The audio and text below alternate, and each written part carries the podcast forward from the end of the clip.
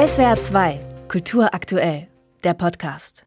SWR 2 am Morgen. Es ist der größte Steuerskandal der deutschen Geschichte. Die Cum-Ex-Affäre hat den Staat um Milliarden Euro Steuereinnahmen gebracht. Mit dem Verschieben von Aktien rund um den Dividendenstichtag haben Banken so getrickst, dass Kapitalertragssteuer erstattet wurde, die gar nicht gezahlt wurde. Hamburgs Finanzbehörde hätte wegen der Cum-Ex-Geschäfte von der Warburg Bank 47 Millionen Euro an entgangenen Steuern zurückverlangen können hat aber 2016 darauf verzichtet. Olaf Scholz war damals erster Bürgermeister der Hansestadt. Und deshalb muss der Kanzler heute vor dem Hamburger Untersuchungsausschuss noch einmal aussagen, zum zweiten Mal.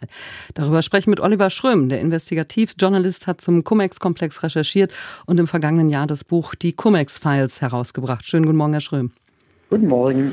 Warum muss Olaf Scholz nun ein zweites Mal befragt werden? Er selbst sagt, es gebe keine neuen Erkenntnisse.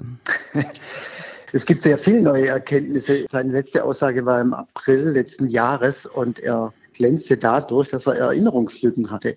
Ich habe damals Strichliste geführt, er hat an die 40 Mal gesagt, ich kann mich nicht erinnern, ich kann mich nicht erinnern, ich habe keine eigene Erinnerung. Und zwischenzeitlich ist halt doch einiges ans Tageslicht gekommen Tja, dann bin ich gespannt, ob das wieder sein Gedächtnis auf Vordermann bringt. Es geht um Treffen von Scholz mit dem damaligen Miteigentümer der Warburg Bank, Christian Olearius. Was ist denn Neues zwischenzeitlich rausgekommen?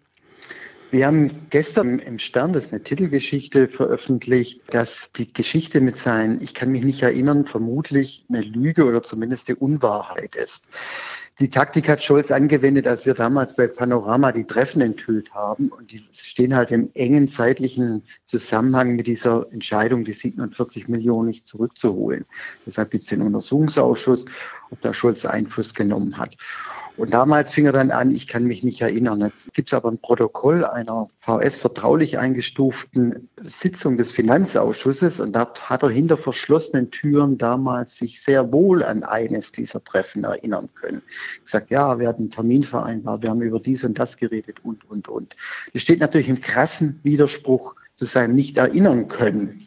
Und jetzt hat er die Lose-Situation, ob er sich wieder erinnert und dann zugibt, dass er eigentlich gelogen hat oder dabei bleibt, dass er sich nicht erinnern kann. Mhm. Was erwarten Sie für eine Aussage von ihm heute? Ich bin total gespannt, weil, wie gesagt, eigentlich ist er in einer Zwickmühle und ich befürchte, er wird versuchen, sich in den nicht öffentlichen Teil der Vernehmung zu retten. Und also unter Ausschluss der Öffentlichkeit, unter Ausschluss der Medien und das dann irgendwie versuchen herunterzuspielen. Dann obliegt es halt schlicht und ergreifend den Abgeordneten, ihn zu grillen und darauf festzunageln. Es gibt zwei Aussagen von ihm. Einmal heißt, sie können sich nicht erinnern und dann gibt es dieses Protokoll, aus dem hervorgeht, dass sie sich erinnern konnten. Also, was stimmt jetzt?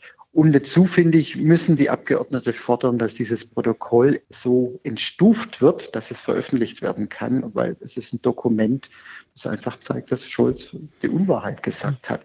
Und ich finde, man kann die Unwahrheit nicht einfach VS vertraulich stempeln, damit sie in der Schublade bleibt. Das geht nicht.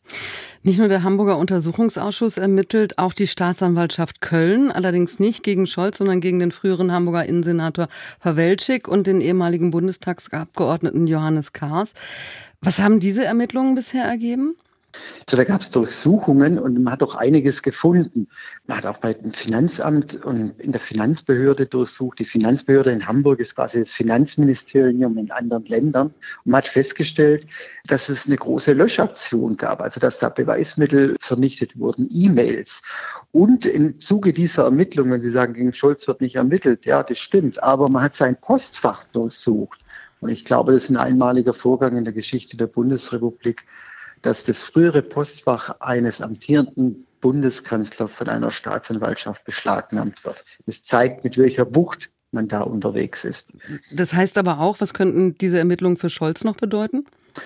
Es wird immer mehr ins Tageslicht kommen. Auch das Postfach seiner Büroleiterin im Kanzleramt wurde beschlagnahmt. Das wird jetzt alles noch ausgewertet. Das sind aber die ersten E-Mails schon zutage getreten, die sehr verräterisch sind, die auch die Staatsanwaltschaft als Verabredung zum Löschen einstuft. Also ich rechne schon noch mit einigen Details, die ins Tageslicht gezerrt werden. Welche Rolle spielen dabei eigentlich die 200.000 Euro, die in einem Schließfach von Kars gefunden wurden? Das ist ja noch unklar, ob die irgendwas mit dem Fall zu tun haben.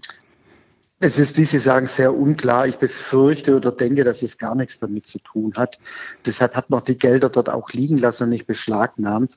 Das klingt natürlich alles nach Krimi, Schließfach, 200.000 Euro in Cash, noch über 2.000 Dollar.